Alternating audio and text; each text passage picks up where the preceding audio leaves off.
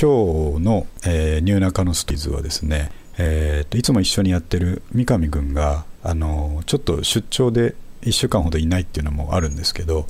えーと、やってみたかったあのゲストをお呼びするっていうのをちょっと初めてやってみますんで、えーと、今日のゲストはですねあのそうあのプロをお呼びして喋りたいと思ってるので、えー、プロのレコーディングエンジニアの僕の友達の、えー、ケンジ君を呼んでます。ケンジ君こんばんは。こんばんはプロです はい。いやお久しぶりです。久しぶりです。超久しぶりですね。ね久しぶりって言っても何週間とかのレベルじゃないからね。多分、うん、多分10年ぐらい経ってるかもしれないです。そうだね。本当にそうなんです最後確かあの、はい、ベースを取りに行った時かな。あ、だからあれから考えると10年は経ってないですね。うん。そうだ。ベース。あまあ、経ったっつってもせいぜい5年ぐらいか。そのぐらいですかね。十分でしょ。十分だ、ね、いや、まあ、ずっとあれですよ。ツイッターとかはねあのフォローして見てるんでケンジ君の動きは僕は追ってますけども。ありがとうございます、はい、スタジオをねやられてて今エンジニアで、はい、プロとして頑張られてるということだと思うんで。はい頑張ってます。いやかっこいいですね。で、はい、あの僕はあのポッドキャストの方では、うん、あの三上君とメインでやってる方では聞いてくれたと思いますけど、はい、あんな感じでファッションとグランジと、はい。えーまあ、ブックオフのことですね、うんうんうん、メインでそこに尖らしてやらなきゃいけないなって思ってて、はい、でせっかくゲストを呼ぶんだったらそれはそれでもうやっぱりこいつら何喋ってるか分かんないぐらいですね、うん、あの尖った話しないといけないなと思ってるんですけど。なるほど。はい。せっかくだからケンジ君呼んでるんでその録音機材とかですね、はい、録音レコーディング関係の話をぜひ、うん、それもまたちょっとあの僕らっぽいテイストのですねその普通じゃない話をですね、うん、したいと思うんですけど。はいいいですね。そのね録音の話で言うと、はい、まずその我々がね、はい、えー、まあ、リスナーの人にもえー、分かっていただきたい、その原点、うん、なんで君と僕が 録音について話そうという話になってるかというと、そうですねまあ、まさしく10年前に、僕たちは同じ機械を使って、バンドの音を取ったりね、それを CD ができましたと言って聞かせ合ったりしてた時期があったって話だよね。最高ですよね。だから、うん、僕はあの、まあ、言っちゃうと名機ですよね。あの名機、うん、コルグ D16。そう。あそこからすべて始まってますからね。そうです。当時12万円ぐらいした MTR という機械ですね。僕、あれ中古で買ったんで、うん。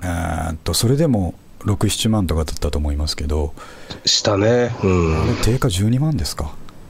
あれ、定価12万で出て、はい、えー、俺は12万をローンで買いました。あの、もうその時すぐ取らなきゃ、これさえあればこう、自分の存在価値が高まるみたいな。まあ実際ね、良かったんですよ、俺、実はね、ね。はいはい、そう。あの当時、結局、ね、今みたいにパソコン用意して、はい、えー、何々用意してとかじゃなくて、あの MTR さえ持ってあのスタジオに行けば無敵だみたいな、そうでしたね。そう1個で全部できちゃうからそうそうそれを家に持って帰って今度はいじり倒すとこう、はい、こっちの方がかっこいいんじゃないかとかやってたじゃないですか。やってましたよ、うん、その、はい、えっと、音質がいい悪いじゃないんだけど、うん、なんかあの当時の音源を結局結構聞き直す機会が多くて。はいはいはい。はい、まあ、ちょっと名前言っていいのか分かんないですけど、はい、ダメだったらカットしてほしいんですけど、はいはい。まあ、当時のね、まあ、レディオクラブの。僕のバンドです。ね。はいはい、そうです、はい、はい。まだ僕の iPhone には入ってて。嬉しいです、ね、やっぱそれ聞くと、はい、その現在のすごくいい機材とかで撮ったものとはまた別の、はい、あの何かが入っちゃってるんですよね。入ってますよね。入っちゃってるんですよ。で、入っちゃってるもんで、僕、先日、はい、僕はブックオフには全く縁がないんですけど、はいはいハードオフにはすごく縁があるんですよ。あのハードオフでね、ちょっと1万円ぐらいになってた、あの D16 を久しぶりに救出して、助けたんですか？助けて、はい。かっこいいな。あの、一回ライブで使ってやろうと思って、あの、ライブ、スタジオライブにちょっと持ってって、はい再生しようとしたら、そこで壊れてました。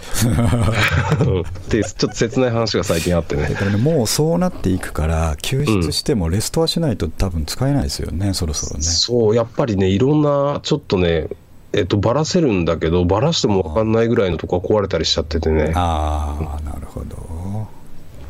そう、でもいい機械ですよ。いや、いいんですよ。だから僕、あれは、あのーうん、まあ、買った当時ですね、本当に買った当時に、ケンジ君とかと友達になって、うんうん、ほんで、まあ、何で録音してるみたいな話になって、これだっつって、僕、あれ、買った時に、あの、うん、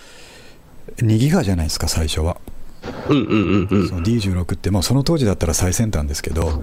うん、2ギガって何曲ですっけ？曲にすると3曲分ぐらいしか取れないですよね。そうだね。3曲ぐらいだね。使ったら。そうだね。なんですよ。でそれでもすごいと思ってたんですけど、うん、じゃケンジ君がそれお前40ギガにできるぜって言うからそうだそうだそうだ。それを教えてもらったのがケンジ君なんですよ。うんうん。っていうかねあのハードディスクを変えてもらったのも俺ケンジ君にやってもらったんですよあれね、某、確かあれは笹塚とか、あの辺だったんですよね。あの歩いて5分ぐらいのとこね、そうだね、お互いね、そうそうそう。そう。なんですよ、僕がまだあの笹塚ストーリーだった頃ですね。そうだね、ちょっと中野ストーリーが始まる前だね。ことですね、うん、そう、あの時に、本当にびっくりして、その2ギガでもこんな夢があるのに、うん、40ギガってその桁違いなことやっちゃったら、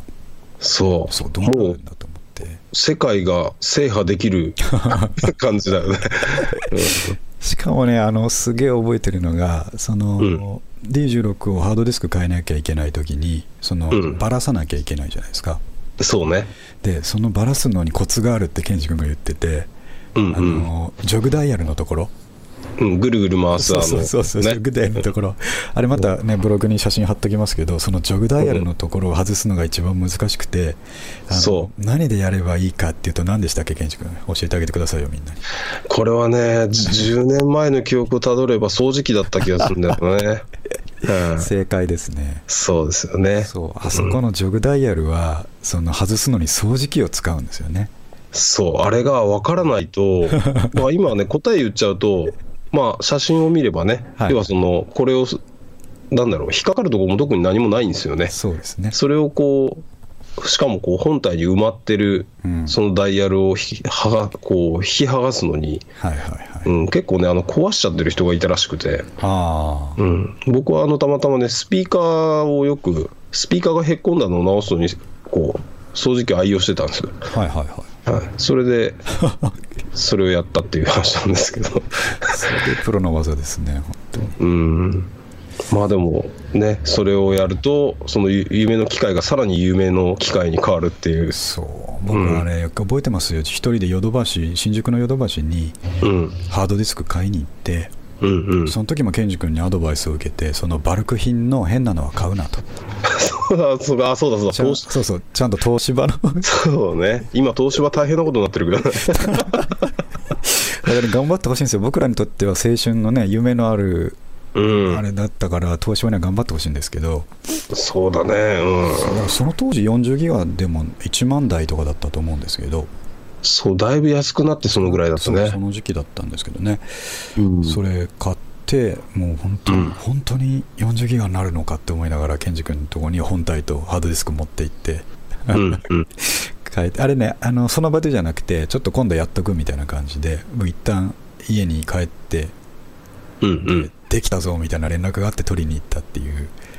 そうそうそう、なんか、あの、イニシャライズとか言ってね、一回その、鳴らしするのに確か一晩ぐらいかかるんですよ、40ギガ。そうそうそうそう。それを一回預かってやって、そうそう。なんかね、まあ、あの自動でね、別にずっとついてなきゃいけないわけじゃないんだけどね。そうそうそう。いや、だから超健塾にお世話になってますね、そういう意味では、ね。うん、でもね、あの、ああいうところに、いい音楽へのヒントがやっぱりあるなって今でも思うんですよ。思いますよね。えー、遡ると、はい、大昔はオープンリールで取らなきゃいけなかった時あるじゃないですか。僕、最初オープンリールだったんですよ。あ、使ってたんですか？ああ、卓録でというか、自分で？そう、あのね、初めてその音楽やったの17、8の時に、はい、まあ、近所の友達が、なんかバンドやろうぜ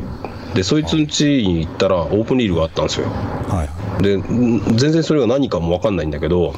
とりあえずこれをなんか回すと音が取れるらしいと、はい、でそのそこで何かを演奏して、みんなでねそれをこうよくわかんないけどマイクで撮ってみて、あのそれが演奏ちゃんとできてれば、はい、あのバンドライブ応募してみようみたいな話だったの、うん、でなんかケンジ君は鍵盤ピアノ習ってるんでしょ？みたいな、はい、俺はギター弾けるよ？みたいなので4人ぐらいで、はい、ただ趣味がね結構メンバー偏ってたんでなんかね最初にやったのがドアーズのね 曲だったんですよ。それをオープンリールでやったんだけどっていうまあ余談。それが初めての、えー、まあなんだろうあのテレコとかじゃなくて、はい、オープンリールだったんですよねなぜか。うん、オープンリールって何チャンネルですか、うん、えっ、ー、とねちゃんとミキサーを使えば8チャンネルまあ、16取れるものとかも当時あったんですよ。メーカどこどこですか？それはね、いろいろあってね、フォステックスとか、ああ、やっぱそっち方なんやそうそうそう、あとまあ、そのもっと古いやつで、伝説の名機みたいなのがは多分あったんだけど、まあ、その要は大学の先生とかが、はい、えーと、自分の授業を、はい、えー、録音したりするために使って、それをその俺の友達のお父さんが大学の教授だったのね、はい、でちょっとインテリな人だったんで、多分そういうものが家にあって、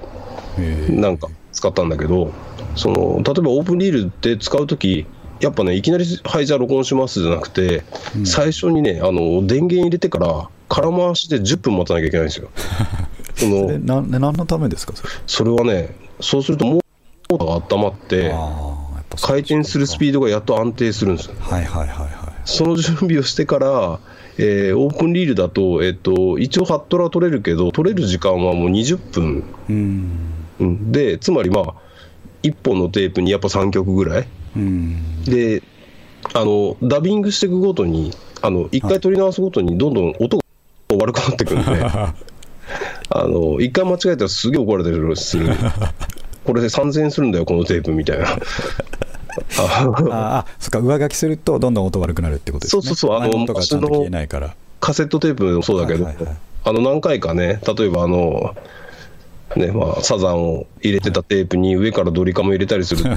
後ろでなんか桑田後ろの方が 残ったりすることになっちゃうんですよ。ああります、はい、そうそうそう。ああいうことあるんで、まあ、これね今の10代の人とかにも全く分かんない話だけど。分かんないですよね。そのレコード文化がちょっとねあの人気だとは言いながらまさかそこまで遡る人いないだろうから、うんうん、そうそうそうそう。分かんないですよねさすがに、そう。でもそのオープンリールのね、まあ、昔の人はみんなオープンリールで撮ってた音源も、なんかそういう、えー、と音楽演奏演奏してない時の大変さが、うん、その音楽に乗り移っちゃってる気がやっぱして。わかりますねそれは。そう。すごく荒い演奏なんだけどすげえかっこいいのは気合が出てたりとか。それがあのハードディスクでもデジタルの時代になってても、MTR 時代はまだやっぱ、うん、なんだろう。そういうねこれだけのう。ちでこの MTR 用意したから、は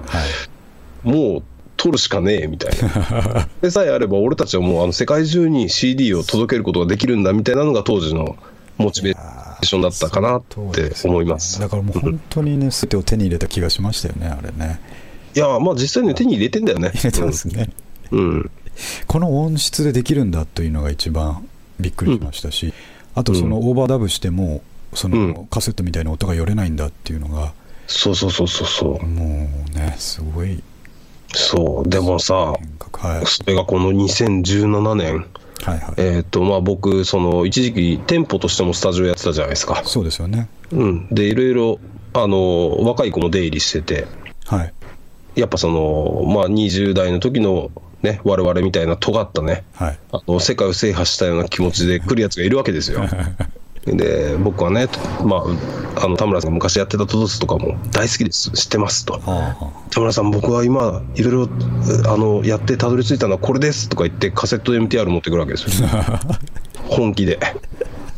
いや、でも本当にそれでね、リリースしてね、え。っと、ちょっと名前、まあ、別に言っていいんだろうな、全然別に出てる人なら言ってくれていいです、うん、本名なんだけど、はい、あのあゆくんっていう名前で、あゆえあゆ東京？あゆトキオっていうバンド、弦楽器とかいろいろいる、すごいね、はあ、いい、あの、この間ね、梶秀樹さんとかと対談したりしてたんだけど、あ、そうなんですか。うん、今ちょうど。持って後で載せときます、うん、あゆトキオさんね。そう、彼は、えっと、最初の、えー、リリースは、はい、まずカセットテープでリリースして、はあ、16トラックのカセット MTR で全部撮って、っていうのから、まあ、今はね、なんかすっかり、でもこの間もね、えこの間であの僕はもうやめちゃったんですけど、ととつとその、あゆときよのツーマっていうのがあって、はい、はい、チケットがそのシートだったんですよ。えー、かっこいいな。かっこいい。でね、なまあ、言ってもそれでもなんか、えっ、ー、と、3000円だったのかな、チケットが。ライブのチケットがね。で、はいはい、林家健さんチケットですって、えって、これそのシートじゃんって、そうですよって、これ聞けますって、あの、トトス一服、うわーって、アナログでやっぱここまで尖ったことをする、これなかなか尖ってない、うん、尖ってますね、それ。そう、今日のこの、ちょっともう、マキトの今、声、悔しそうだからね。悔しいですね。そうそうそう、なんか。そのシートなんか絶対作りたかったものの一つですからね。そうそうそうレコード飛び越えて。そうなんですよ。だから、あの変に下手にね、僕みたいな人間が入れそうだとか言ってる間に、はい、やっぱ今の10代、20代の方が、この親父だめだなと思いながら、そういうことをやるんだなっていうのが嬉しくてね。嬉しいですね。でも、うん、カセット MTR って、基本的にはあのハイポジ使わないといけないでしょ、うん、あれ、まだ売ってんですか？あれがね、今、オークションで高くなってるんですよ。でしょ？だから、デッドストック持ってる人たちが 儲けてんじゃないかと思って。そう、あとその、1回使ったぐらいだったら、また全然使えるっていうので、あのなんか入っちゃまあ、もちろん新品の方が高いんだけど、はいはい一時今どうなんだろうな、俺、大量にテープまだ持ってるから、いつあのオークション会に放出してやろうか、タイミング、ただね、そこそのテープたちにもやっぱあの、ね、クソみたいな僕の魂がこういっぱい入ってるからね、売れないですよ。ね、あれでしょ、ケンジ君、その、えーと、カセット文化が終わりかけた頃に、うん、あのいろんな電気屋でもカセットが投げ売りされてたじゃないですか。されてた。10本入りとか、あの10プラス1本入りみたいなやつね。うん、あれ買いまくったんでしょ、ケンジ君。いや俺はね、もうその頃すっかりデジタルに移行してて、あのだから、その時その時で最先端を追うから、その頃多分ちょっと嬉しくなってこうパソコン買ったりいろいろ DTM の方に行った時期です、ね、そうそう俺はあのエンジニアにはなれなくてもケンジニアにはなるみたいな しょうもないこと言ってねやってたんだと思うんですよ、ね、買っとけばね。まあでもあの最後に買ったのが、はい、えっとメタルテープのなんか一番やばいやつでカセットテープのくせにね1本1600円ですよ それはね、まだある。かっこいいな。メタルは何の用途に使うんですっけ ?MTR とかじゃないですよね。あれはね、えっと、MTR でもメタル対応がたまにあったりしたけど、基本的にはあのカセットデッキで、絶対に音源をレックさせたくない人向け。そうだそうだ。うん、伸びないってことですよね。そう、もうどんどんね、話がハードオフ的になっていくんだけど。いや、そのそのつもりで。望むところですけど。そうそう、あのね、今、バブルラジカセとか言われたり、あはいあのバブルコンポと言われてるね、ね。あのみんな10万とか15万で、そういうの買っては、うん、そそのくせカセットテープなんですよ。はいはい。はい、カセットでいかに音がいいかみたいなことを競ってたから、まあ、そういうテープも、そういうね、ちょっといかれたテープが売ってたんですよね。売ってましいな。うん、あケンジ君、ジャプンリールの後は、うん、あの4トラックの MTR とかに行ったんですよ。えっと、そうね、えー、カセットの。そうそうそうそうそう。行きまそうですね。最初バンド始めたこっちに出てきてバンド始めた頃も僕最初は、タスカム4トラックカセットだったと思うんですよ。やっぱりねタスカムなんですよ、うん、タスカムですよね。タスカムです、うん、あのケース付きで何セットみたいなんで買ったんですけどはいはいはいはい。もうそれを買った時もやっぱりね、はい。あの世界を制覇した気持ちが一回来るからね。来ましたね、うん、なんだこれと思って、うん、ったらね取れちゃうしその次にギターを取ったら今度はギターと自分の声がこうやり始めるわけですよ。ねびっくりする、うん、そうかそれそうだからそこの経験があるからその、うん、D10 が恐ろしかったんだね。この仮想でやってたあのまあ面倒くさい作業を全部やらなくていいのかっていう、そうそうそう、例えばね、あの A メロもう一回やり直しとか言ったら、カセットだと、キルキルキルキルキルキルキルあれ、ここじゃない、キルキルキルみたいな、あれがね、もう、パッと、パッと、マークしとくんですよね。そうそうそうそう。マーキングしとくんだ。そう、だからもう、どんどんどんどんやり直せて、こう、どんどんどんどん熱が、ね、入ってくるんですよね。う。ん、そう僕も D16 から DTM には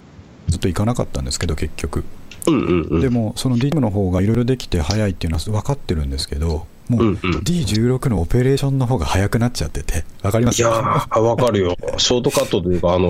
もう一体になっちゃうからね、自分の体みたいになっちゃうからね。つまみとかそのエフェクターの選択か、メニュー選ぶのとかが、もう、なんつうか、パソコンクリックしてるより早いんですよ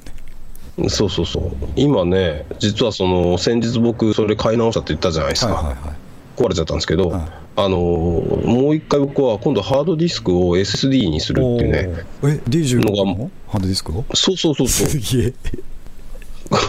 あって、その、いにしえの機械なんだけど、中は最新にするとさらにすごいぜって言ってる人がいたんですよ。えー、いろんな人いますね。そうそうそう。で、アマアマゾンでね、取り寄せて、実はやっちゃったんですよね。それってさっきのイニシャライズがむちゃくちゃなんじゃないですか。うんそう、それが原因で当日壊れたんです。なんかね、で、後で聞いたら、やっぱ相性があるって、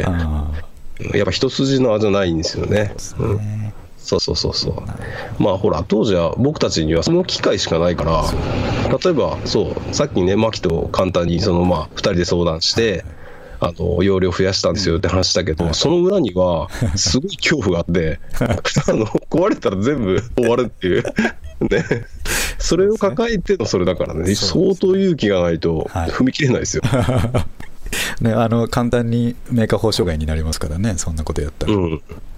そうそうそうそう。でもあの、電源を入れたときに、あの D16 の、うん、あのなんて言いますか、ロゴが出て、うん、何ギガバイトって出るんですよ。出る。ね、あそこで今までが2.1ギガバイトだったのに、うん、建築士から帰ってきたら、そこが40ギガバイトになってた時の、うんうんうん、鳥肌具合ですね。そうね、そう、それもそうだし、はい、さっき言ったあの自分の体みたいで言うと、はいはい、あの僕、10年ぶりに電源入れた時最初に感動したのが、あの右から左に LED がパーってこう流れて、なんか赤と黄色しかないのよ、バーって赤と黄色で流れた後、なんかね、モノクロの画面にぐるぐるぐるぐるぐるってこう、MTR の本体が回ってて、まあ10秒、5秒、10秒ぐらいでパッてこう起動するじゃないですか。あれが、うわーってこの画面で、よし、やるぞってこうなるんですよね。うん。